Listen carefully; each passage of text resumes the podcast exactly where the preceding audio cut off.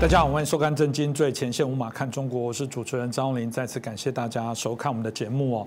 香港的议题在我们的节目当中谈非常的多，而且我们也持续在做关注。我知道有些人会觉得，嗯，不用再谈了啦，好像大势已定了，嗯，干嘛有什么好谈的？中共看起来现在就用更多强势，加上这些迂腐的这个我们谈到的这些建制派的啊，目前在把持香港资源的部分，他原来在人的呃，在香港历史上可以扮演一个很不一样的角色，就是他们全部都妥协了。所以从这个角度来说，有些人觉得说，嗯嗯，加上拜登。对于香港的这些议题上面，好像又谈到不强烈的去做一些介入，所以我知道很多的节目就觉得从这个观众收看考量等等不一定会看了。但我一直说过，真金最前线很不一样。我们觉得这议题一定会持续来做关注哦。我们也没那么悲观哦。很多人喜欢呃告诫台湾人说，今日香港就是明日台湾。我真的觉得应该反过来说，今日的香港是明日的中国。也就是当你今天有机会在香港啊。做到更好的，我觉得自由民主的这些机会，它反而是推动了啊中国民主化一个非常重要的前哨战。我相信也是这样子，所以中共害怕了，所以他们用了更大的力道来做一些打击哦。那我想啊，最近这一连串的一个状况是值得我们在持续来做关注哦。那我们今天很开心邀请到我们啊这个透视中国的高级研究员，也是我们台大政治系的荣誉教授，我们明居正老师，老师你好。呃，洪林老师跟各位观众朋友们，大家好。老师对香港的朋友非常的关注哦。嗯，老实讲，回馈在节目当中来讲，给我们一个很大的鼓励，是过去我们这个制作单位有给我们那个 podcast 在整个港澳的收听，我们的节目哦，是荣登在第一名哦。显然，我们的节目里面也扮演一个非常重要的传递资讯的一个角色，我们觉得这也非常的荣幸。当然，呃，这个收视最高的部分不是我们的目的，我们真的还是希望香港有更多的朋友搞清楚、觉醒，然后可以啊做更多的不一样的改变啊。就像我们刚刚提到的，我们还是乐观。来看待，希望有机会，我经过我们的努力来做改变哦。那当然不幸的部分是我们看到这个在啊中国两会之前，在二月二十八号，这个香港大肆的搜捕，过去在这个啊就所谓的我们谈到的这个泛民派的相关的这些民意代表，以他们非法集会游行，用各种方式做这些我们认为非常粗暴的这些处理哦。老师你怎么看待这个事情？呃，第一就是我过去讲过，我说中共对香港呢可能会越收越紧，所以对于未来一两年呢，我是比较悲观的。但长期来说，我是比较乐观的。我先说回你刚刚讲的问题哈，这次抓了四十几个人，其实原来也在我们意料之中。嗯，大概在二零一九年的事情开始的时候呢，嗯，当时我已经做过一些预测，然后到了一九年大概年底的时候呢。当时人家问我，我说恐怕现在台面上的这些人呢，大概都会被抓，都会出问题。当人家要我点名，我就很大胆讲，我说恐怕李柱铭、黎智英这些人都跑不掉。嗯，那当然其他的我说恐怕更是如此了。所以这次你说一下抓了多少？其实连连好前后好几波了。嗯，那么最新这一波呢，抓了四十几个人。所以我觉得几个目的，第一呢，他们是要一步一步的去落实香港版的国安法。嗯。也就是说，真的把他们心目中认为说，呃，会闹事人这样的全部抓起来，这第一个。第二，你看他这次用的罪名很奇怪，他叫串谋颠覆国家政权。嗯，这个以中共自己法律来说，都是不合法的，那 这都是都是荒唐的事情。你在一国两制下面，你是推动立法会选举啊，对不对？不管这选举中共把持多严重，毕竟你是有一个选举。在选举的这个规矩当中，就不要说过去，其中这这个这几年来呢，立法会选举任何选举呢，老百姓是可以自由参加的，你只要符合一定条件是可以参加的。所以在这当中，如果老百姓说我自己办一个非官方初选，合不合法？当然合法。嗯，为什么不合法？这不要说是民主国家的正常活动，即便是香港的一国两制下面，它都是可以容许的。我办非官方初选，我说明一些东西，然后我挑一些我认为合适的这些人去参选，有什么不可以？当然可以。所以初选这事情本身是没有没有犯法的。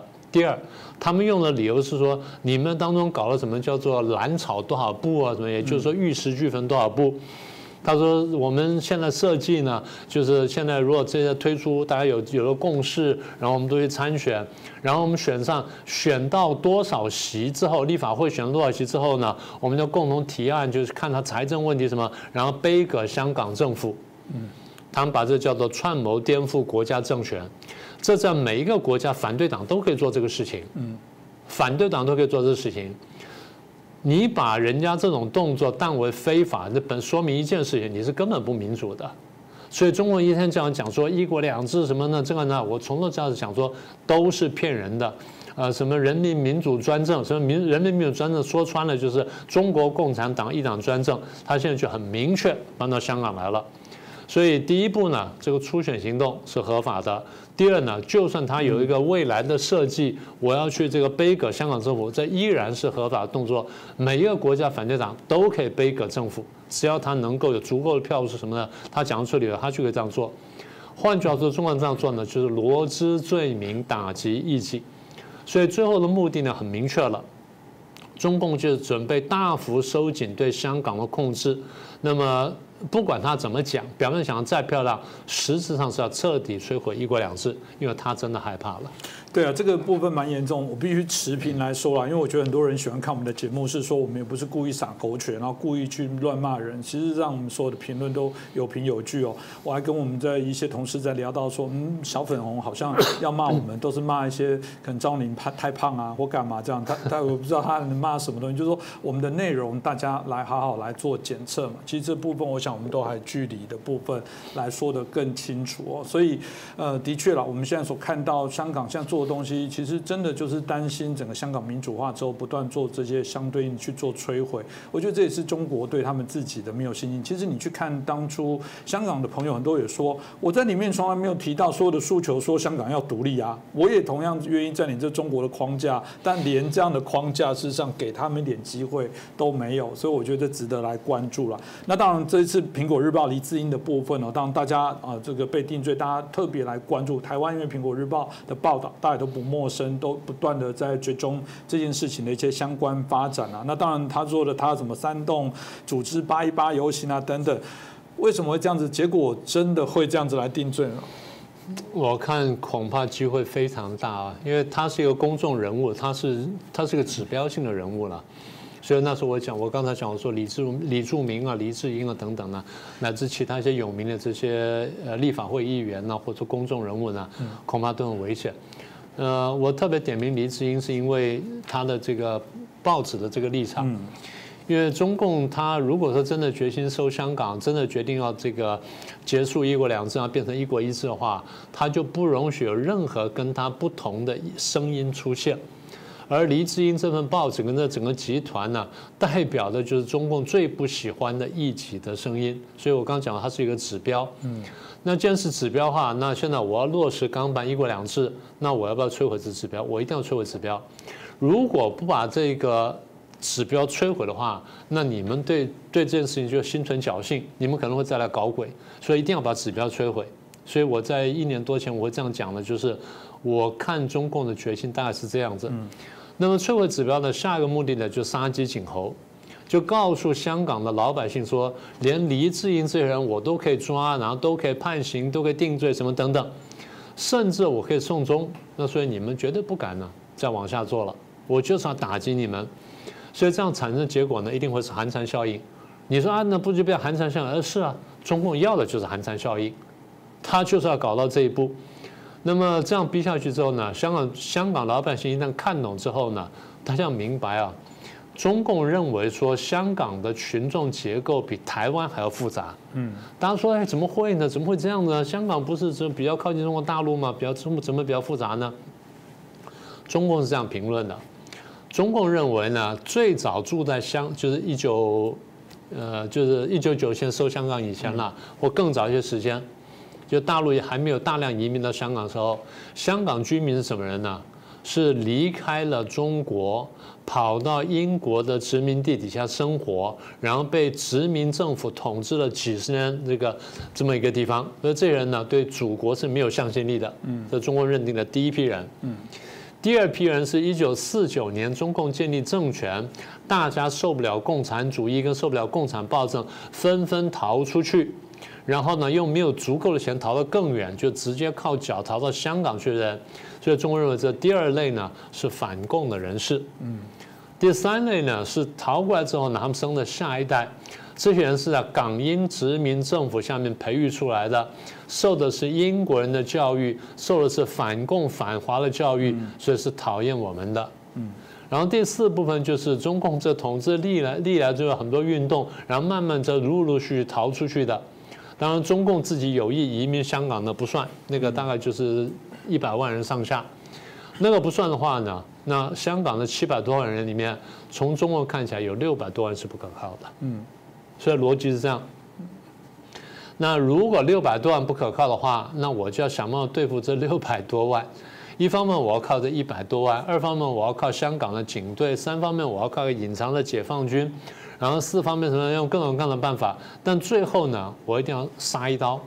这一刀杀下来之后，你看了见血了，你怕了，然后你才不敢乱抓乱动。中共在大陆上就是这样统治的。如果香港的情况在他们心目中是这么复杂的话，他下的手段呢，必须比这更狠。所以我说黎智英这人呢，将来会如此。所以会被重判，那甚至可能送终。我当然不希望讲这个话，但你要做预测的话呢，我也必须这样说了。是，这当然也是我们最不乐于看到的一个状况。但就像老师所说，在短期的时间，如果中共的这些政权还是维持如此啊，当然这个部分都值得我们来担忧。那当然，另外一个部分哦，他们在这一次也特别，中共也特别在两会声呃特别声明了，香港要由爱国者来治港，爱国者来治港。嗯，这还蛮有趣的。到底中共的眼中，这个香港的爱国者是哪些呢？呃，这个其实蛮抽象、蛮模糊的。我们看到几个答案呢？当然比较早，就是二月下旬的时候，那夏宝龙就出来讲说，哎，要爱国者治港。当时大家很惊讶，说，哎，这是一个新的词汇，虽然不是新的概念，但毕竟是一个新的词汇，所以大家就拼命探讨这个问题。所以前几天吧，有人就问了林郑月娥。林郑月娥就故作轻松这样讲，他说：“第一，你必须尊重和热爱你的国家跟人民，对吗？这第一点。第二，你必须支持而且真心认同香港已经回归中国对香港特别行政区行使主权。嗯，啊，这第二点。第三点，支持跟帮助维护香港长期的繁荣跟稳定。所以他讲了三个标准。”好，那夏宝龙呢？那在二月份的时候讲完了，然后新华社把他的那个这消息发出来之后呢，做了一些引申。他这样讲的啊，他说一句话说完叫做“爱国者治港”是当年邓小平推出“一国两制”方针的核心要义。可是我们不要忘记哦，邓小平当年跟柴契尔夫人讲。跟接待了这个中世元这些人，这些这个所谓这个香港士绅代表，反复讲说港人治港啊。我们等下再谈这个问题，我们再回到夏宝龙的话。夏宝龙说，爱国者治港就是回归祖国之后，香港要有爱国者治理，香港特别行政区的政权要掌握在爱国者手里。啊，这邓小平同志早就明确提出。港人治港要有界限跟标准，就是必须由以爱国者为主体的港人治理香港。所以反复，中共最喜欢搞这些文字游戏。然后当初这样的文字里面包含的东西，就告诉你说是港人治港，但是港人治港也不能漫无标准，不是随便个香港人来都可以治港的。这个香港人必须爱国。好，那么大家问说，那你说港人治港，我刚不是说了吗？你说港人治港。香港人当当时呢，大家可能还记得，当时的香港报刊讨论什么？他港人治港，最后会不会变成京人治港？就是北京人治港？中国立刻跳出来澄清说不会的，我们说是港人治港，就一定是港人治港。啊，那大家说好吧？那港人治港，那会不会就搞成党人治港？嗯啊，港人治港、京人治港跟党人治港。当然，当，大家就就记者了，跟各方面这公共知识分子就不断的提出问题，当时谈了好几年。我当时很关注的题目，后来我跟一个香港朋友谈，香港一些比较有远见的朋友跟我讲说，港人治港呢，最后一定会走到金人治港，或者党人治港，谁先谁后不确定，但是会发生。所以我当时牢记这句话，我就仔细观察，我说最重要的指标是什么呢？第一个当然是特首嘛，是，然后再就是他用了那所谓小内阁那人，嗯，再来呢就是像立法会的这组成什么等等，好，我们就仔细观察呢，我们来看特首。我记得我们会谈过这事情，嗯，香港第一任特首叫董建华，嗯。啊，那很明确，他是一个香港的商人，而且过去呢，呃，轻微的亲共，但是大家可以理解是因为他做生意，所以人在屋檐下他低头了。但他毕竟是一个商人，大家觉得说，呃，这样子可以接受。中共也算清楚了，如果第一次我就推出个你们受不了人的话，那这个玩不下去了。所以我必须推出一个你们能接受人出来，所以推出了董建华。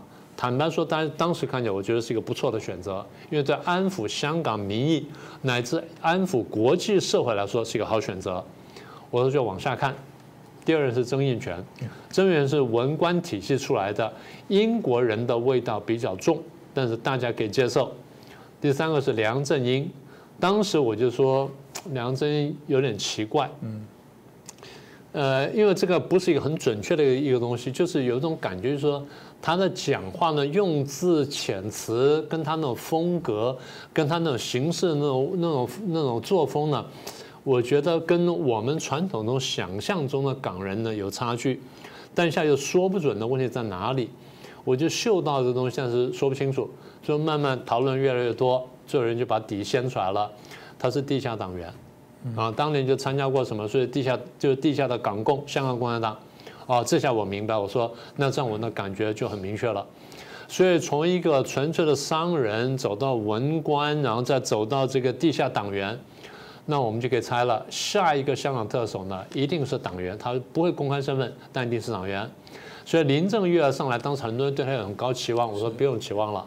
按照中共逻辑是一定越收越紧，中共绝对不会说在收香港的最后把它越放越松，没有这个逻辑，所以一定会越收越紧。我说不但特首会收紧，底下这些高阶官员有些肯定被买通了，被统战了，然后不被买不被通，他已经洗掉了，已经把你淘汰掉了。然后警队什么一步步他要抓在手里面，因为对他来说呢，既是政权又是枪杆又刀把什么，我全部都要抓，还钱袋子我都要抓手上。所以一步步抓过来，结果就是最后呢，金人治港呢，可能表面看不见，但是党人治港呢已经出现。好，我记得。林郑刚刚当选前没呃当选之后没多久，嗯，还有一些香港朋友还心怀期望的问我说：“那你觉得林郑怎么样？”我说：“你不要多想了。”我说：“如果梁振英都那样做，做成那样子那样讲话的话，你对林郑还能有什么期望呢？”我说：“一定是越来越弱，而且越来越贴近中央，越来越接近中共。所以你不要有太多期望。我说你真想想干什么事儿呢？你就帮自己打算打算就好了。”所以走到这一步呢，你说这个他们现在做出做出这些事情来，然后说他又讲说什么港人治港，什么爱国者治港，我说这东西当初就应该看到。简单说，就是中共对于香港的这个政权的安排呢，一定是一种过渡式的安排，也就我要逐步逐步过渡到我能够完全掌控，绝对不会到说共产党来了就就我还不能掌控了。按照共产党逻辑，他绝对不会这样办事情。所以，他就香港只会越抓越紧。这就为什么这一两年呢？我说一旦爆发的事情之后，我对香港的情况比较悲观的，是原因在这里。嗯，这真的也令人大家更清楚的知道整个香港发展的脉络。从特首大概就可以看得出来了。就老师刚刚讲，我也信来讲，爱国者治港，其实就是爱共者治党了，不要骗人了。基本上就是你没有这个对党的忠诚，是不可能来治港。其他的东西都是假的，都是空话。那这部分我们也看到，它不一定不只是在我们刚刚谈到直接特首的选举影响，它。连原来立法会里面这些所谓的啊泛民的相关的这些啊民间的，就我们刚刚提到的中啊原本香港人还可以来选举的部分，我们看起来他连选举制度干脆就没动手，因为他知道民心向背，在正常的选举之下，他一定还是会跟第一次这个他呃我们产生的这种啊这个我们讲的泛民派的大胜哦，所以我觉得他们应该有所警惕，所以是不是他们针对选举的制度也开始要去做一些变革了？一定的啦。呃，你记得就是前两年不是区议会选举吗？中共大败吗？他当时想都想不到吗？所以中共一大败之后呢，立法会选举就推迟了，现在就连续推迟了。那为什么连续推迟呢？因为选举办法要改变。嗯，选举办法不不改变，照这样选的话，中共觉得说我一定会选输。嗯，因为照现在香港民意，我一定选输，所以我一定要把选举制度改变到就是香港民意绝对不会没办法真实表现。嗯，就像在大陆一样，绝对没办法真实表现。然后这样子，等到我一切都就绪之后，我再来看看什么时候我来开放选举。所以我觉得第一件事情，他又会定定审查标准。嗯。定定审查标准就是决定说谁是爱国者，谁不是爱国者。即便我前面跟大家读了什么林郑的讲话了，读了夏宝龙讲话，那东西核心就是你刚刚讲那句话，我要判定你是不是爱中共，我判定你是不是爱中共。然后在中共面，在我共产党面前，你是不是不敢乱说乱动？这样的话才符合我的标准。换句话说，他会定定一个政治审查标准。嗯啊，这第一个我们看到的。第二点，他会会仔细去观察。来参选的，或甚至将来很可能在某些某些选举当中会定定投票者或者选举人，可能定的标准。什么标准呢？你过去几年有没有参加过雨伞运动？有没有参加过反送中运动？参加雨伞雨伞运动的人到现在大概年轻也差不多都快三十岁了吧上下，那年纪大一点可能到四五十岁。那么你会不会混在什么地方然后去参选？然后，即便即便你不参选，你会不会同情他们？那反送中更不要讲了，反送中就是这两年的事情，然后这更加更加激烈。不过主力都比较年轻，所以中国还觉得我容易看得住。所以这两个是一个指标：参加过云伞运动的、参加反送中运动的，甚至比较激烈的同情他们的，中共都要另要设一个名黑名单。然后第三步呢，中国想办法让大家彼此监视、彼此告密。嗯，啊，将来怎么做，我们再再慢慢看。他要推出一些机制或推出一些办法，让大家能彼此监视、彼此告密，就帮助我来清查这些人。然后，当然他现在比较容易做一件事情，就是香港过去相对自由、相对开放啊。嗯。他去查过去的这些记录，公开记录，从报刊、杂志、电视呢，我用人脸辨识，用各种各样的辨辨识，你参加过活动的、露过面的、讲过话什么，我全部全部照册，然后再来查社交媒体。啊，查脸书了，查这了，查那，查 Instagram 什么的，查 TikTok 什么的，凡是上面露过面的，对于刚才讲的这些运动啊，或对这个方向呢，参加过的或者表示过同情的，甚至按过赞的，可能我都帮你定册。定了册之后呢，我就要对这个参选人呢做很严格的规范。所以对立法会、对特首，甚至对区议会的参选人，啊，他会定定定很严格的参选人的标准。呃，用你的话一句话说，就是爱中共了，就不能反中共。所以参加过这些活动的、强烈表态支持，都会定义为不爱中共，就是不爱国。嗯，啊，这就是很很明确了。好，那么这么一来呢，参选人背景呢都界定好之后，立法会的参选规定会收紧。立法会参选规定收紧之后呢，这个立法会呢，就像我们几年前说的，会人大化，嗯，就变成香港人大啊，这个东西将来就废掉了。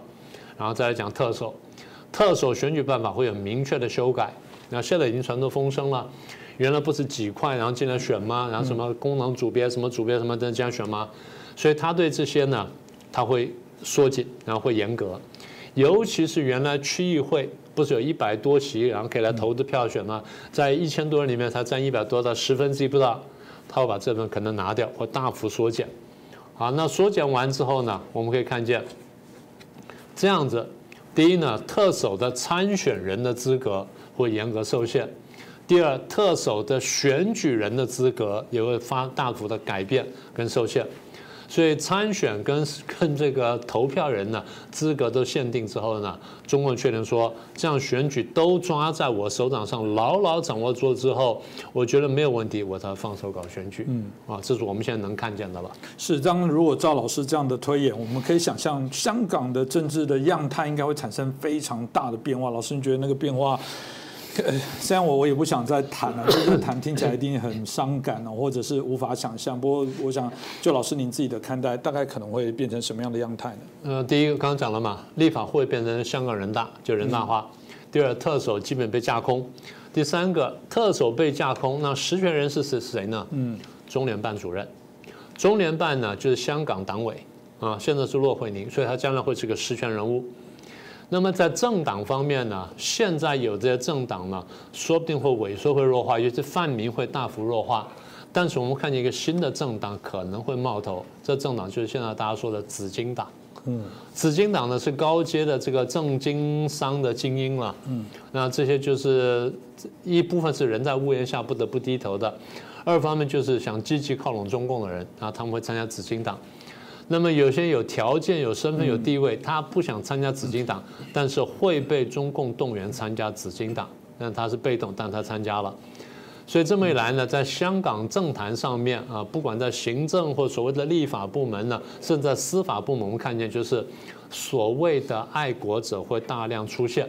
用香港话来说，叫做突然爱国者。嗯，过去不爱国，现在突然爱国，为什么？因为中共压力大了。那么中国当然知道，所以将来这些人会逐步逐步淘汰。所以他们现在说要清除一些中层的废物。那将来可能会看见一个清洗，这我们现在可以预判的。哦，这听起来真的是我们最担忧的一个状况啊。那当然，另外一个部分大家就很好奇，如果照这样来讲，政治哦，我们谈到的，连这些，老实讲，去动民意代表是一件非常大的事。如果你是正常在民主国家来讲，一个国家去逮捕其他政党的这些民意代表。这这个不可思议。如果特别不是所谓的我们讲谈谈到的立即的贪污犯罪，这只是一个在价值上或者是不同的一些观点的部分，会被带入很难想象。如果连民代都敢这样的动，我觉得那接下来民众街头运动啊、群众运动，那个我们过去看到那个百万人在香港街头，是不是成绝响呢？应该是很难再看到了。嗯，所以群众运动呢，基本会消失。然后学生运动会消失，然后中共做就是大幅收紧，刚讲说告密啦、社会控制什么等等，然后呢被中共买掉、买下来的或者叫黄金蓝这些黑社会呢，反而相对会比较活跃，因为中共觉得说，如果我不能用警察有效控制每一个角落的话呢，某些地方我就用黑社会了。啊，就像各位在元朗啊什么样看到这情况，然后同时呢在。在这个香港呢，会推动一个全全面的爱国教育的大洗脑。那不但就是报章杂志上面或传播媒体上会连篇累牍的去洗脑和进行爱国主义教育，在社交媒体上面也会大幅洗脑。所以这个东西我们看到，然后再来呢，会在学校里面大幅推动，然后把它列入考试范围，学生会被彻底洗脑。然后告诉学生说，你前几年参加的东西是错的，你现在应该怎么样怎么样？嗯，那么所以标准就是刚才林正月讲的，你要爱国家啦，要接受中共统治啊，什么等等。我不是说不接受，而是说你怎么去看待这件事情嘛？啊，这这第二部分。但第三个部分呢，香港人不会这样屈服，因为香港人已经晓得自由的滋味。嗯，尤其年轻这辈，他们是在街头抗争过来，他们晓得。嗯，所以如果是街头上不去的话，其实一年多前我就预测。如果最后街头上不去，议会不能发声，那最后怎么办呢？就只好打这个打舆论战，舆论战也只有一个管道可以走，就是破墙或者就是翻墙或者破网了。也就香港人认识到说，必须要把这些外界的跟世界上真实消息推到大陆里面去，就是把火烧进去，火烧进去之后，推动大陆里面的变化，香港才有可能变化。那么当时我就预测，我说可能最后香港人就认识到这一步。当时我讲的早，大家可能没有什么感觉，所以现在慢慢这事情走到这一步呢，大概已经提上议程表了。所以我们看到就是，将来呢，这战场呢，其实中共已经把这战场自己把火烧进大陆里面来。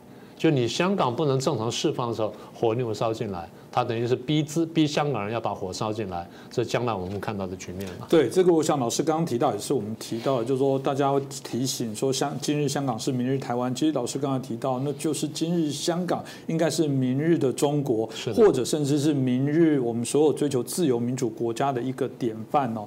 因为我们如果说啊，透过这些啊香港的这些变化的努力哦，虽然现在看起来在前景上我们谈到现实目前的条件是较为不利，可是我想人还是关不住那个。自由的心，就像老师谈到，那个叫人性。我觉得中共在做的是违背人性，特别这样子的一个国家，你看到从香港案例，就是他在输出威权的、独裁的，在用一个不好的方法，在解决人家在追求自由民主的共同的可能的想象。其实，呃，我在节目当中有提到过了，就是说，呃，中共号称这个九千万党员，我们有时候看我们这个这个即将迈入十六万的订户。好像差蛮多的。当然，很多观众马上就留言啊，安慰说不要这么想，这个他们的九万党员有的很虚假，有的就是老师讲的人在屋檐下不得不不低头。但这个十多万的这个订户是非常扎扎实实的。其实我非常感谢大家给我们的一些鼓励哦。我我一直自诩，像我相信明老师也扮演这很重要的角色。有时候我们觉得这真的推动得了中国的改变民主化吗？我有信心呢。如果大家玩过骨牌的游戏，那个几万几百万张的骨牌不会同时倒了，重点但要有第一张这个脑袋清醒的骨牌，那。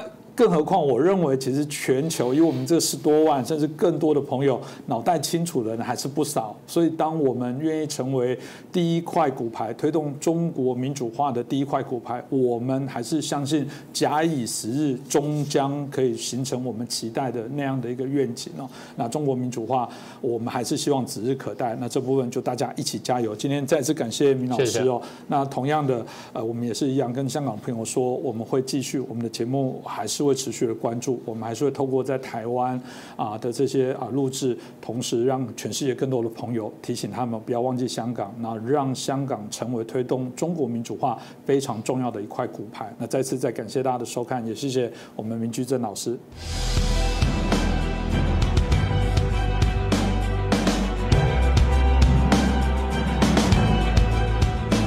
大家好，欢迎收看《震惊最前线》，无马看中国，我是主持人张荣林。再次感谢大家收看我们的节目哦。国际的情势哦，随着这个美中关系哦的部分哦，不断也大家在做一些延伸哦。特别这个呃，题外大家很关注的部分，之前在节目也提到，就是缅甸的这个军事政变哦，引起许多的讨论，当然后面都有许多的阴谋论哦。那事件也还没有落幕，大家有人提到说，这是不是另外一种美中相关的一个角力哦？到底缅甸的这些事件，我们该怎么样来看待？当另外一个部分，在疫情的过程当中，台湾突然因为这个晶片的部分，不管是德国，不管是美国，先后这个跟台湾啊求助哦，希望我们提供更多的相关的一些晶片。台湾突然啊有了台积电这个护国神山之后，这个角色显然不大一样。但今天我们很开心邀请到我们的旅美学者，我们刘仲进阿姨，我们欢迎阿姨再次接受我们的访问。你好，大家好。是，我想刚刚有提到缅甸哦，这次军事建政变哦，到现在当中大家还是有很多猜测。有人说不会啦，这个相较起来哦，这个呃过去这个翁山书记的父亲不是还是反共吗？这这有很多的说法，就是在历史脉络的部分，大家有各自的一些推敲。但有人说没有没有，这个时间已经改变了，这一定有一些呃背后各国的一些力量的相对应的一些角力哦。那当然，可不可以请阿姨也可以帮我们谈一下当时的那一段历史的一些背景。那当然，这个中国也对于这个缅甸的部分，当然也出手做了一些事情哦。那也包含有人说，这个美国也好，日本也好，特别日本很特别哦。日本过去哦啊，看起来很多国家很讨厌日本，但缅甸跟日本又有一些特殊的一些情缘在哦。这部分是不是请阿姨也可以帮我们做一下分析？中国方面说缅甸政变是他们不出乎他们意外的，我认为他们这一次说的是真话。嗯。因为缅甸军方跟中国的关系，跟国民党当时和斯大林苏联的关系是基本相同的，是既利用又猜忌的关系。嗯，国民党对苏联的基本政策就是希望苏联支持国民党统一中国，也帮助他国民党镇压共产党。作为交换条件，国国民党要配合苏联的反帝反日政策。这个。这政策其实是非常普遍的，例如西哈努克亲王也是这个样子，他要求中国和越南支持他镇压同样是共产党支部的红色高棉，作为回报，要在越南战争当中支持中国和和苏联和北越来反对美国，而斯大林对蒋介石，呃，这这这，苏联和毛泽东。以及北越对西哈努克亲王，至少都在某一时间段内是满足他们的要求的。呃，被牺牲的，呃，就是抗日战争初期的中国共产党和越南战争初期的红色高棉，一度都对此非常不满，但是也没有办法。所以缅甸军政府表面上看起来是中国共产党反对西方民主国家的工具，但实际上它自身虽然。跟对相对于中国和西方民主国家都处于弱势地位，也是有自己的利用大国博弈来伸张自己利益的计算的。他的计算跟蒋介石当年计算是一样的。就是利用双方之间的大国之间的矛盾，利用中国作为挡箭牌，挡住西方的子弹，避免西方支持分裂缅甸各种力量。但是分裂缅甸各种力量当中，排名第一的就是佤邦的鲍鲍有祥，其次就是克钦的毛派武装。这支武装是毛泽东自己在文化大革命时期亲自组装起来的。当然也有英帝国主义过去留下来的班底，像罗兴亚人，还有日本人留下来的亲日亲泰武装。但是就现在的形势来讲，主要是由于最近十几年来的中国实力的增长。就是军阀博弈的形式，已经是亲华派军阀实力超过了亲西方派和亲日派，因此，现在的缅甸军政府处在一个极其微妙的蒋介石状态。第一，他是仍然需要借助中国做挡箭牌堵住西方，否则西方会强迫他还政于民。而从缅甸军方角度来讲，他不愿意还政于民，除了所有人都有的自私的本能、贪爱权力、不愿意跟人分享权力的本能以外，还有一个考虑就是，他认为昂山素季也好，还民主派现在民主派也好，或所有文官政府也好。都干不来统一缅甸必须干的流血的脏活，一旦进入西方的轨道，就要像南南非曼德拉那样和平对话，和平对话搞下去，结果必然是缅甸分裂。因此，他们出于对统一缅甸责任感，不愿意交出权力。然而，依附中国也是不行的，因为中国同样是亲华派军阀的后盾。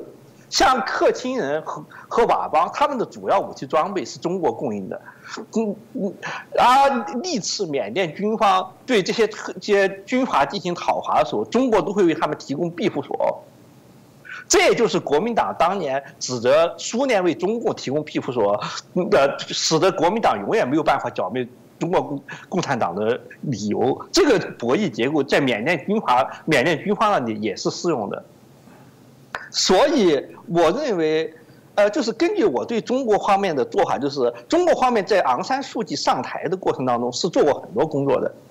尤其是属于匪谍那一系，就是属于对外那一系。例如陈元所主持的国开行，在中国国内的各派系当中是一直力主拥护昂山素季进城的。他们理由是缅甸不可能永久性的抗拒西方的压力，昂山素季早晚会胜利。我们应该支持即将胜利的一方，拥护他们进城，然后就可以在新政府当中占到极大的份额。我们也注意到昂山上台以后，这个。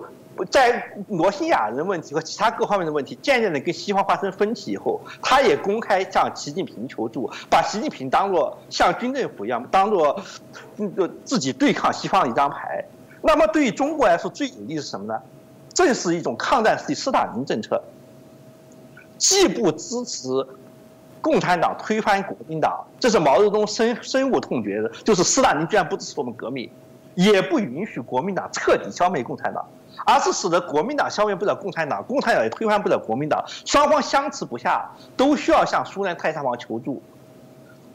国民党深恐得罪了中苏联以后，苏联干脆支持共产党推推翻他；共产党也深恐得罪了苏联以后，苏联干脆放出让国民党消灭他。于是双方都必须最大限度向苏联屈膝。对于中国来说，政变以前的昂山民主联盟和军政府之间关系最符合中国利益。双方分享权利，但是谁都没有必胜的把握。双方竞相讨好中共。昂山素季之所以见气于西方舆论，由过去民主女神发展到被剥夺各种荣誉的缘故，这背后也有中国因素在里。而缅甸军政府大概现在是看清楚了中国西化的矛盾以及双方自身的弱点，他们在赌，他们发动政变。清理掉昂山素季，对于他们来说就是排除掉军事统一。就像蒋介石所说的，武力消灭各路军阀，统一缅甸障碍物。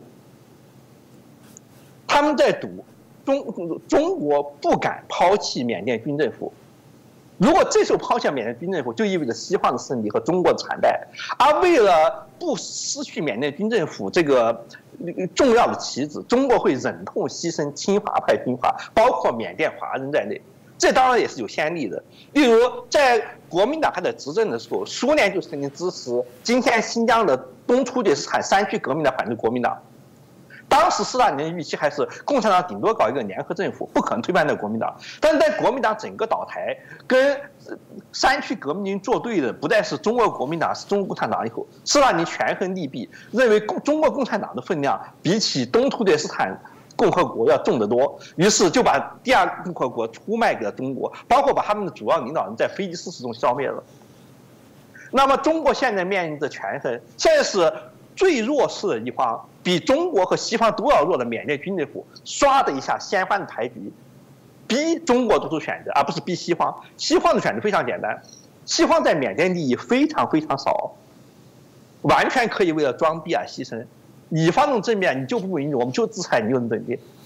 牺牲缅甸对西方不算什么，但是对中国就是很大的事情。缅甸军政府在逼中国摊牌。你如果要在将来、现在和将来对抗西方需要缅甸，你就必须支持我统一缅甸，包括牺牲侵华派军阀。正如斯大林把过去绝不肯让给蒋介石的满洲和新疆全都送给了毛泽东一样，这样一来就可以实现统一缅甸的大业了。到目前为止，这个算计好像是成功了。中国尽管陈兵国境，但却一动也不敢动。缅甸军政府首先对华人下手，华人没有武装，这还不算。接下来又对克钦人下手，政变以后第一件事情就是逮捕、软禁各自治区的主要领导人，扣押他们在首都，不准他们回自己的领地，然后派遣了纯粹由缅族人和军方代表派出的接管委员会去接管他们。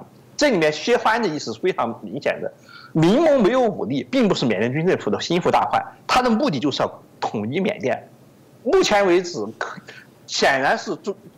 出现的迹象是，显然中国冒不起失去缅甸军政府的危险，因此他选择了目前的苟且之计。目前支持缅甸军政府，牺牲侵华派军阀，就要冒一个危险，就是缅甸军政府并不是共产主义的班底，他们跟侵华派军阀和缅共游击队打过 N 多年的仗，他们一旦借助中国共产党的力量统一了缅甸。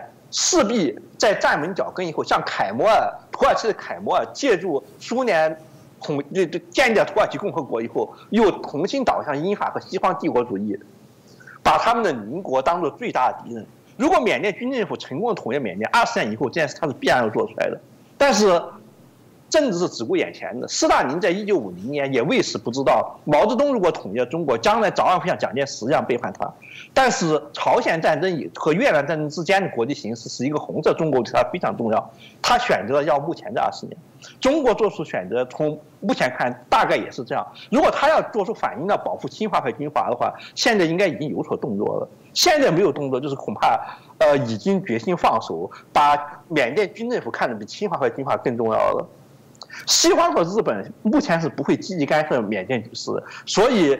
相对于弱势亲日派军阀和亲西方的各种政治势力，在短期内是难以有所作为的。是，我想通过这个阿姨的分析哦，大家可以让大家知道啊，就缅甸的目前的后续的一些状况。当然，刚刚提到还没有结束哦。嗯，我想大家都会持续来关注这个议题哦。那在我们拉回这个在中国，那我们知道这个晶片的部分哦，大家就抢着要，那各国跟台湾来要。当然，有人谈到的这晶片显然是未来高科技非常重要的一个。关键的元素哦，中国也生产，但我们知道过往的经验不大好，良率啦、生产的品质的部分不是非常理想。有人就在说啊，哎，会不会因为这样子哦，中共这个中国少了这些晶片之后，这对于他们未来用科技来监控人民的部分功能啊，稍微会降低哦。当另外一个部分，您过去在文章有谈到一个蛮特别的一个观点，就是我们谈到说啊，在整个中国历代过往的部分，好像都会有一个叫瓦房电学。的这样的一个状况，也就是说，嗯，在这个过程当中，看起来他们随时都会有一些在科技上面退步，呃，所产生的一些内容哦。这部分我觉得呃，值得这个请我们阿姨好好来帮我们做一下说明。所以针对刚刚几个这个呃问题哦，但阿姨怎么看？瓦房店是日本人在满洲建立的株式会社，至至今它还是红色中国轴承生产的核心。别的地方的轴承厂，比如说像洛阳轴承厂，就是。瓦房店轴承厂原建的，这跟中华人民共和国很多工业一样，包括包头、太原的工业基地，都是由过去满洲国的工业资源发出去的分支机构。可以说，满洲国的工业体系是是是红色中国工业体系的核心。但是论质量来讲的话，其实还不如满洲国时代的质量好。当然，这个现象不是第一次。别的不说，就拿玻璃来说的话，一次又一次输入中国，又一次又一次失失传，这个历史进程说起来太复杂，需要时间太长。呃呃，这绝不是唯一的技术方面。从核心的角度，最核心的演化机制来讲，这就是涉及所谓的瓦房电水。实际上呢，就是技术退化。像大家考古学家都知道，殷商青铜器是非常精美的，西周时代时代晚的反而不如殷商。东周的青铜器简直一塌糊涂，这根本违反了一般人的信仰，就是说技术应该是进步的。最开始技术比较简简陋，然后后来越来越会发展，但是唯有，呃，中国例外，好像它就像梁启超所说的，为什么中国干什么事情都是最初干的话比较好，往后话越来越退化？这里面必定是有原因的，而且这个原因绝不是因为，有些人所说的，是儒家学者好古成癖，故意抹杀历史事实，把古人本来简的东西说得很好。因为像青铜器这种东西，那是国之重器，九鼎鼎之轻重尚可问乎？那是国家最重要的东西，是不能随便苟且的。而地下买挖出来青铜器拿出来比较，这也是骗工艺退步，那也是不能骗骗不了别人的。别的不要说，再说艺术品吧，像北齐的艺术品，同样是东湖系列的鲜卑人和东湖系列的满洲人，北齐的艺术佛教艺术品比大清王朝的佛教艺术品就要精美多。好像又是越往后越差价，这里面当然是有原因的。大多数人其实我不谦虚说，好像在我以前没有一个人把这事情解释清楚。我认为我是能够解释清楚的，大概就是根本上就是两个因素：A 因素是内因，就是技术团研发有他自己的社会载体，这个社会团载体就是我称之为是封建团体的载体。这样的团体，我们在川南康成的小说中就可以看出。他描写金部小说中，就是一个狂热的献身于纺织艺术的工人，搞得自己都近视眼了。他们家世世代代都是搞纺织品的，从来不干别的，他全部心身都投入到艺术创作当中去。这样的企业家族在日本是非常常见的。日本几百年的老企业，这明治维新以前就已经存在几百年的老字号是很多很多的。他们是在封建主义竞争之下继承世世代代做工匠的，所以技术极其精湛。欧洲技术的起源也是中世纪的封建团体，什么像纽伦堡的钟表匠行会了，这个行会那个行会，他们也是有特权的。中世纪结构是嵌套式，就是贵族有贵族的特权，手工艺者有手工艺的特权，呃，封建城堡有封建城堡特权，自治城市有自治城市特权。因为自治城市通常是由各行会联合组成的，鞋匠行会、皮匠行会，各式各样的行会，个人出代表。各行会代表就是组成市议会，市议会就是纽伦堡市、汉堡市或者其他的自治城市。这些自治城市从皇帝和教皇那里拿到特许权，管理自己的事务。他们的权利是几百年一贯、长期稳定，不会受到干预的。就是在这种现代社会当中，符合这种条件的，只有医师行会和医师协会和律师协会才符合这种。条件，他们的准入门槛始终很高，行业成员有极大的安全感，因此他们可以世世代代从事技术积累。而中国的特点是什么？是去封建化，封建制度和官僚制度是相互矛盾的。封建的特权，大一统帝国的特点就是破坏原有的封建权利。中国的每一个大一统王朝都是来自于内亚方面的，包括最古老的殷商王朝和西周王朝，然后是鲜卑人的北朝隋唐，然后是沙陀人产生的五代和北宋，再再往后就是蒙古人和满洲人。每一次部落，我们知道封建主义延伸于部落的定居化，欧洲日耳曼人的封建主义也是这个样子。是在入关当时王朝的初期，就像是周人刚刚肩负殷商的是封建主义，然后到秦周秦之变是一个典型，就是逐步由机官僚集权制取代封建制，然后唐人在北朝时代也是封建遗风很重，隋唐以后到武则天唐玄宗以后，逐步变成科举官僚的天下，一步一步来，沙陀人转变成北宋，满洲入关，由由议政王各部落大臣。被从贵族亲王议政逐步转化为科举官僚，都是这样一步来的。这个过程就伴随着社会本身的演化，演化的结果就是，呃，享有特权的工匠团体逐步消失，社会只有两个阶级存在：一是做官的统治阶级，二是边户启民。拥有特权的工匠，要如果不转化为官僚的话，在这方面是非常吃亏，因为你的投入比边户齐民要大得多，但是你得到的待遇是一样的。我对这点非常清楚，因为我就是技术人员出身，而在共产党的官僚机构的编制当中，我就会发现，哎，你有两种选择，就是要么去做领导，B 要么去做机关干部，千万不要做技术人员，因为做技术人员待遇跟行政员是一样的。但他的责任比行政员要大多，有时候你要辛苦的多，你比别人要大多的投入，却只能得到同样的待遇。如果你要升官的话，你为什么不去索性去做官了呢？如果你只想偷懒的话，那你直截了当的像普通的官僚一样偷懒就好了。无论如何，你不要去搞技术。同样，你搞出技术以后，上级也没有能力鉴。鉴别什么是技术方面的好坏，所以比如说像杨家将那种，最初是沙陀人留下来的蛮族武士，后来就变成士大夫这种变化。还有像隋唐何家，本来是西域来的商人和工和技术员，后来也变成士大夫这种现象是非常普遍的。呃，因为这样更加有利可图，所以大家都会这么干。那么留下来做工匠什么人呢？那就不是欧洲和日本那种精英了。欧洲和日本的工匠。论地位虽然没有五十个贵族那么高，但是他的特权也是极其恐怖的。在自己行内，呃，有责任感的、有敬业精神的工匠，就像是有高度成就的骑射武士一样，是受人崇拜、待遇极好的。而中国就不行，中国凡是不能做官的工匠，待遇跟普通小民一样，你还更辛苦。必然的选择就是，如果我做不上官的话，我就偷工减料，把技术质量降低下来。像何愁他们搞的波斯锦缎就这样，史书上这个史书读起来就像现在人民日报读的，大唐的锦绣产品已经超越波斯，但是考古学家发挖掘挖掘他们的锦缎，证明就是一个波斯锦缎的一个瓦房店版本，是粗制滥造的版本。比起他们的祖先在南北朝乱世的时候，刚刚进入巴蜀的时候，那时候还携带着西域的全波斯人全套手艺，时候质量还要差，但是。房地的订货是好富有的，宋人后来的盔甲质量，明人后来盔甲质量为什么搞得那么糟？还不如边境地边境地的野蛮部落的铁匠搞出来好。原因就是因为铁匠的订货是封建领主，他们封建领主他自己是要上战场的，不能接受让他自己送命的劣质产品，而官僚派出的士兵是让别人去死。克扣一点军饷，用一些劣质货给了给给士兵们，同时我们实行文字，也尽可能不打仗，是可以忽悠过关的。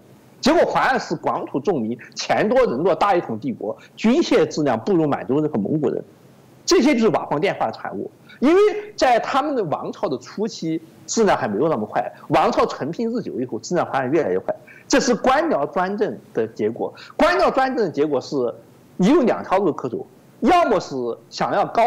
回报的话，那你就去做官；要么想要低投入的话，那你做边户齐民。做工匠呢，那你就等于做技术人员，那你就是要高投入却只能得到低回报，这是最不划算的事情。一个人要么把回报增高，要么就把投入降低。而现在的科学技术来自于欧洲和日本，只有日本能够模仿欧洲，都是有道理，因为他们都根本上来自于工与封建传统。即使是现在制造业、精密制造业的根本，简直就是出不了德国和日本两个国家。这都是有长期历史积累的，不是你短期仅仅靠模仿就能模仿来的，这是内生的演化。大一统帝国倾向于解散封建团体，导致了技术的退化。外生的因素就是技术边缘地带，自己发展技术不如引进来的便宜。就是说，即使有些人自己能够发展或者维持技术，那么你发展技术速度赶赶不上技术中心。就向技术低地输出技术的速度，换句话说，比如说我如果花上十年时间去改善这技术，再过十年，领导派一个新来大学生到国外去留学一下，拿回来技术，我不不，我可以把这个说法具体一下，就是说是我好不容易搞出来的东西，后来柯文哲跑跑来，呃，带了几个台湾人跑到这里来转悠一圈，马上就搞出比我十年辛辛苦要搞出先进多的东西，于是我完全白干了。我心里那个气，我花了十年、二十年时间，在极其艰苦条件搞出一个技术进步，然后一个比我年轻二十的毛头小子，什么也不懂，他唯一的资本就是柯文哲来的时候，他说动领导拿一笔经费去问他买了一笔机会啊，他马上骑在我头上啊！我是不是傻瓜？但是从领导的角度来讲，以最快速得到最先进技术，那当然是自己开发不如买。你自己开发的靠不住，速度慢，质量低，而从外面来的，我也不管外面的技术是怎么产生的，我只要效果。从效果来讲，当然是进口货好，自古以来一直都是这样子的。从殷商和周围的战车开始，从青铜器开始，从玻璃技术开始，一直都是这样的。那么本土的工匠有什么理由去发展技术呢？你就算是让别人做官的时候，你甘愿吃亏不做官，去发展出技术。呃，来一个洋专家来，他的学术就能够轻而易举把你吃垮。结果就是技术没有传承，每一代人的技术都是从外面引进的，然后极生雅绝。下一代人如果要发展技术，最便宜的话就是再去外面来。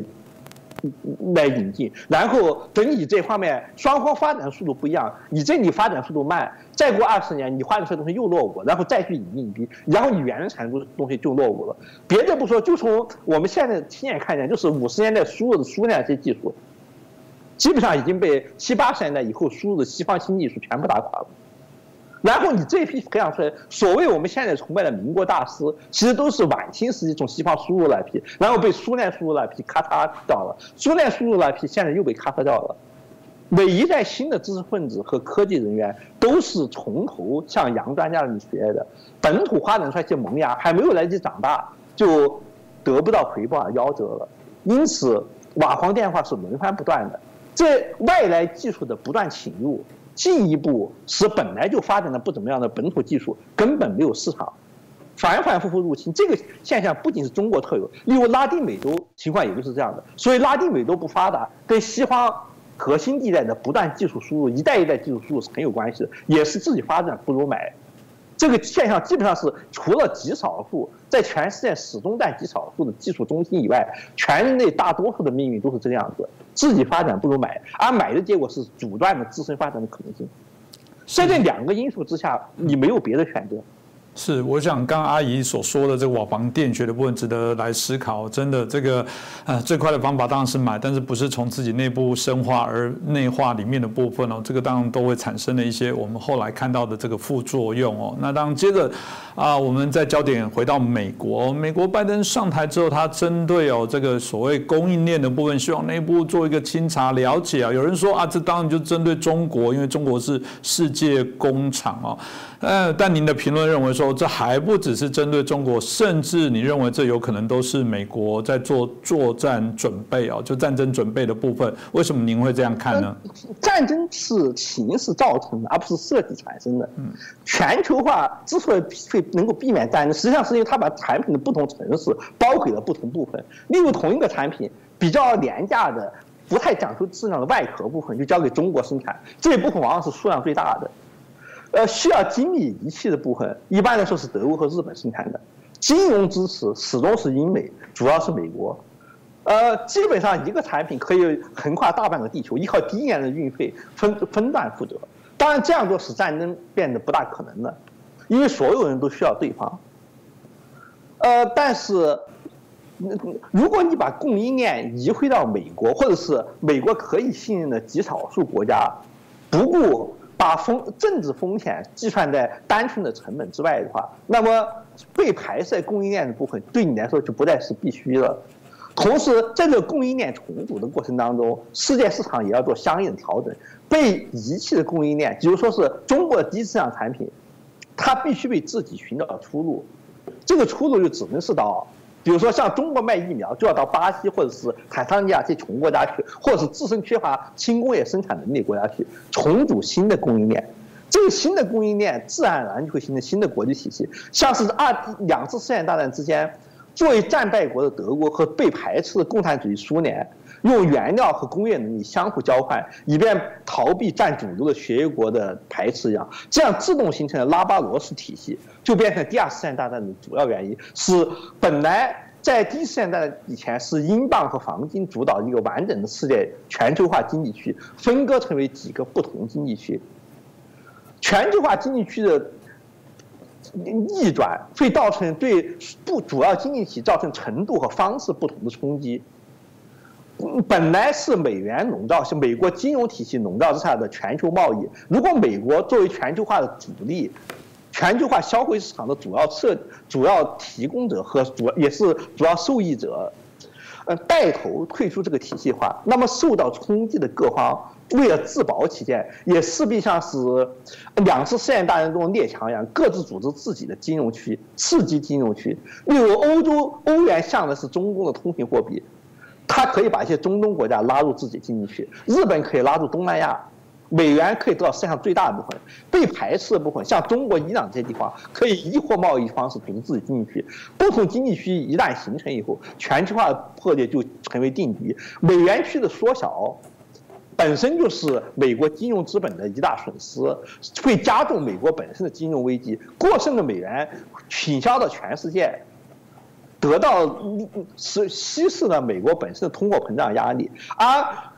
其他经济区的去美元化，特别是中国产品，中国在失去美元区以美元为核心出口导向经济体系以后，唯一可以依仗着它自身产业链，就是它需要一个以产业为基础的经济区。因此，美元区会失去几十多达几十亿人口的市场，这对美国本身来说就是一个制造经济危机因素。在已经过剩的美元到处流窜情况之下，这样会加重金融风暴的危险。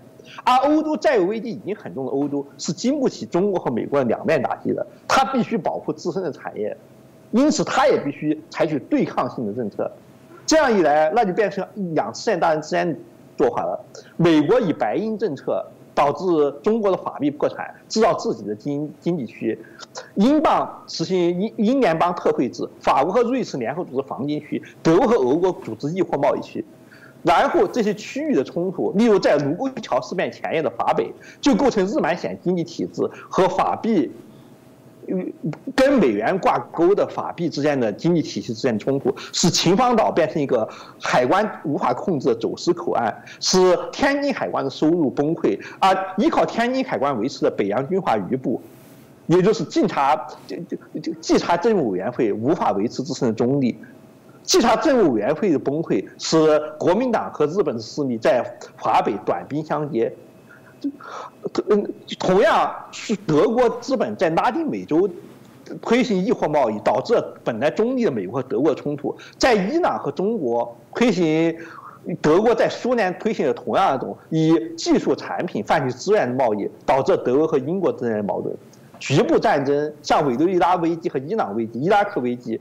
终于，像是英美和德国之间矛盾变得不可调和，终于为局部冲突的累积，终于会造成世界大战。而拜登的政策，无论是他要求美国商家购买美国货的政策，还是重组供应链政策，都比川普的单纯关单纯关税政策更严重的打击了他声称被川普。破坏啊！他要企图恢复的全球化体制，他给全球化体制提供的是民主、人权、联盟之类的浮在表面上的东西，而他的刀，这他他下属的砍刀，就是砍掉了全球化赖以存在的根底。这方面的伤害比起单方单纯的关税提高要严重的多。他根本上就是要美国的全作为世界经济龙头的美国消费力量。放弃对中国产品的购买，不仅放弃对中国产品的购买，还要放弃很多理论上是他要拉拢那些民主国家的盟国产品的购买，这样造成的经济调整引起的后果。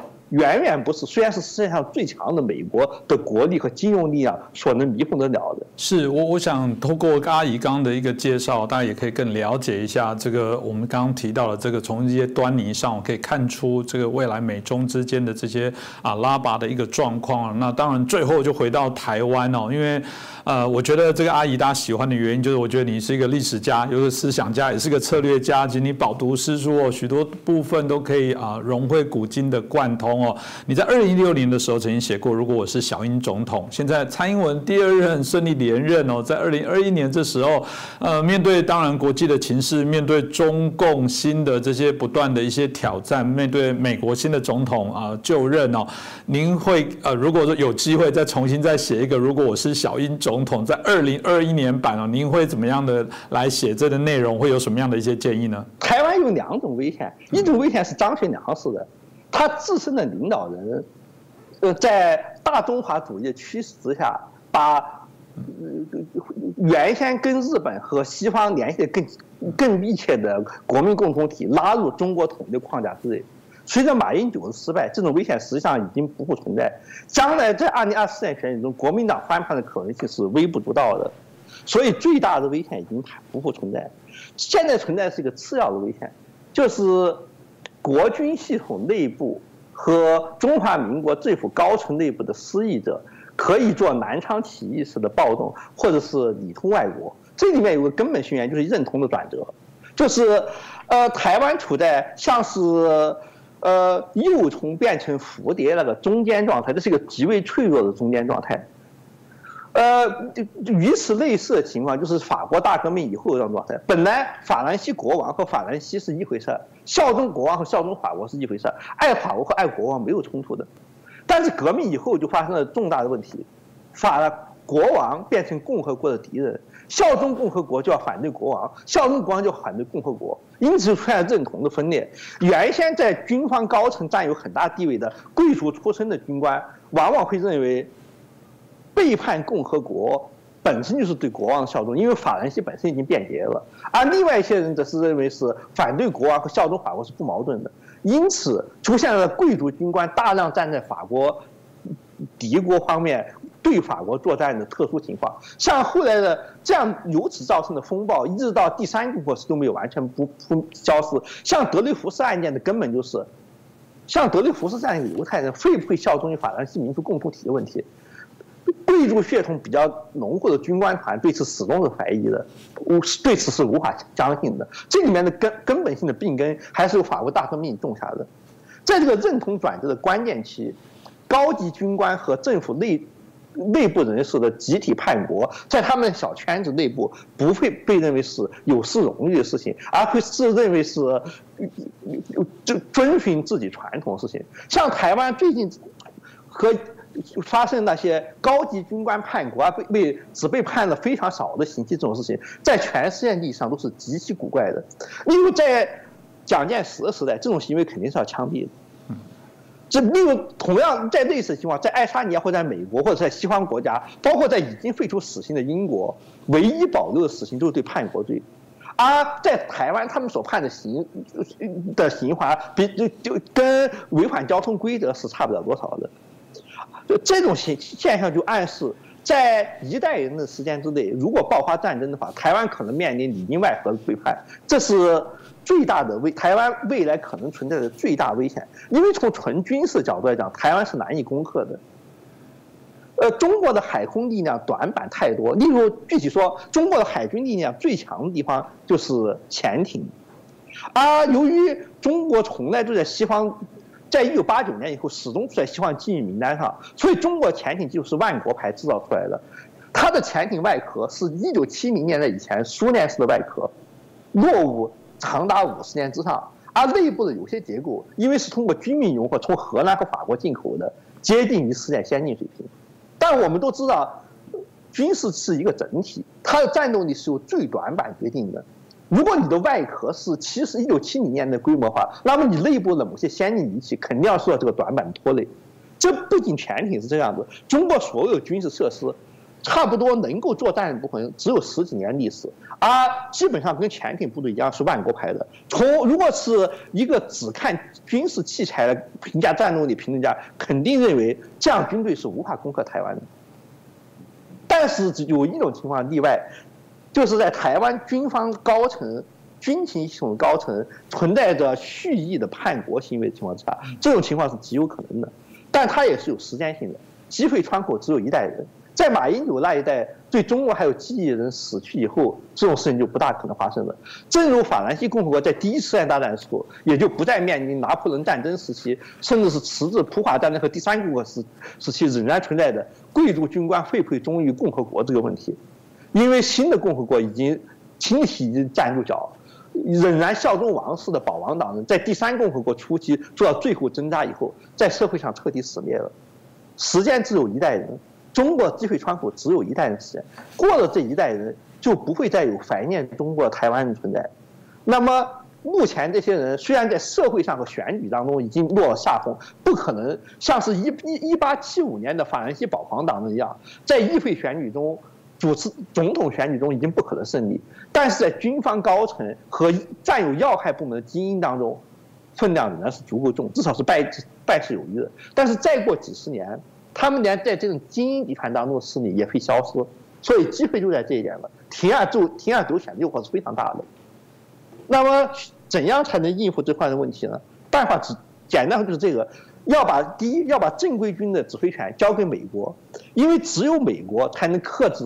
从中国带来的军官团和侵华势力留下的这些残余，由于台湾军队的训练、技术装备完全掌握在美国手里面，离开美军支持的话，可能自己维持不了十八个月。所以，呃，在美军控制台湾军队情况之下，呃，内部的反撤是可以忽略不计的。第二就是，台湾受法德欧洲传统。影响很深，又受国民党党国体制影响很深，所以拥有武力的集团是过度中央集权的，它需要法制上的简化，就是警察部门和要和能够持有武器维持治安的民团和民间组织，目前是不够分散的，因此容易造成南昌起义的局面。南昌起义的时候，朱德和他手下的。冒充国民党人的共产党其实总共就只有几百人，但他们能够控制几千军队，那就足够了。但是如果在美国发生这样事情的话，呃，众多的民兵组织可以轻而易举克制他。所以台湾需要大幅度开放公民，特别是在台湾为数非常众多的预备役军人和退伍军人的持枪权和组织准治安性质的民团的权利，允许各宗教团体。根据自己次于法律、高于习惯的相约民规式方式组织自己的团体，并在自己的团体内习惯于维持自地方秩序，这样的团体分散广布以后，呃，少数人劫持垂直管理的警察系统，或者是呃文，或者是广播电像立陶宛的情况下，广播电台或其他，使社会短期内陷入瘫痪而失去抵抗能力的可能性就不复存在。这样的劫持在周围有大量的，虽然其实只有准治安军能力的战斗团体存在情况之下，同时收买和控制这些战斗这些团体，技术上是不可能的。所以台湾需要的是像以前日本在乡军人协会这样的组织，以及习惯于参加像美国这样习惯于平时参加准军事训练和民团活动的。大量准军事组织，这些准军事组织当中会包括一些像白狼、张安乐那样的亲共组织，但是这样绝大部分组织如果要全部被收买和控制的话，是超过白区党的财力和组织能力的，因此造成的结果必然会使，呃，劫持少数精英机关发动政变的典型的，在中国共产党夺权过程中非常典型的，中国共产党的军队是从南昌起义开始的。一九四九年的胜的胜利当中，成都、广州、南宁这些地方的警察局都在关键时刻倒戈，被内部。现在香港也是这样，共产党肯定在香港的皇家警察内部有几十年的功夫在，通过数量上是少数，但是掌握关键部门的匪谍，在关键时刻跳出来，从内部倒戈。但是如果在美国推行同样的政策，一定行是行不通，因为美国警察局相对于民团来说，并没有明显优势。现在台湾所需要担心的就是极少数垂直管理的强力部门可能会遭到劫持，而在选选民中占大多数的人民，像一九七五年的高棉人民一样，处在没有武装、不习惯军事训练的软弱状态。这方面需要就是法制上的转变。台湾的司法结构缺少普通法那种对。包括伊斯兰的沙利亚法和第三世界非常野蛮的部落法能够容忍的那种允允许自治团体自自己执法、自己掌握武装的机制，在这两件事情做到了以后，目前的机会窗，呃，这一代人机会窗口封闭以后，呃。战争就不再有可能。谢谢我们这个阿姨哦，很畅快的，我们把这个美国、中国、台湾跟缅甸的一个啊国际情势的状况做了一个清楚的分析。但我感触也非常的深了，真的提醒台湾，台湾最大的问题，我们很多的老师都提到，就是敌我不分哦。哎，我我们的这些国军的将领哦，过往还有到中国境内哦，这个。听讯哦，这个让大家当时引起了非常大的一个讨论哦。那曾经也有我们这个国民党的议员说，他强烈的要捍卫五星旗在台湾飘扬的权利。哎，我快晕倒！我觉得中国国民党，你的本事是在中华民国的国旗在中国土地上飘扬，那才是你的真本事。就是说，这种我觉得所有这些敌我不分，然后不了解自己真正重要的价值，包含中国民众期待的一个民主化的一些改革的部分，我觉得那才是我们最大的一些挑战哦。当然也谢谢。啊，我们刘仲金阿姨哦，今天也带来这个非常清楚的啊，非常这个我觉得语重心长的一些提醒哦。希望我们的政府部门，希望我们所有台湾的民众，甚至各地啊，世界各地的华人啊，在追求自由民主共同价值的华人，我觉得我们大家要继续努力哦。那我们再次谢谢我们阿姨刘仲金老师哦，来接受我们的访问。谢谢各位。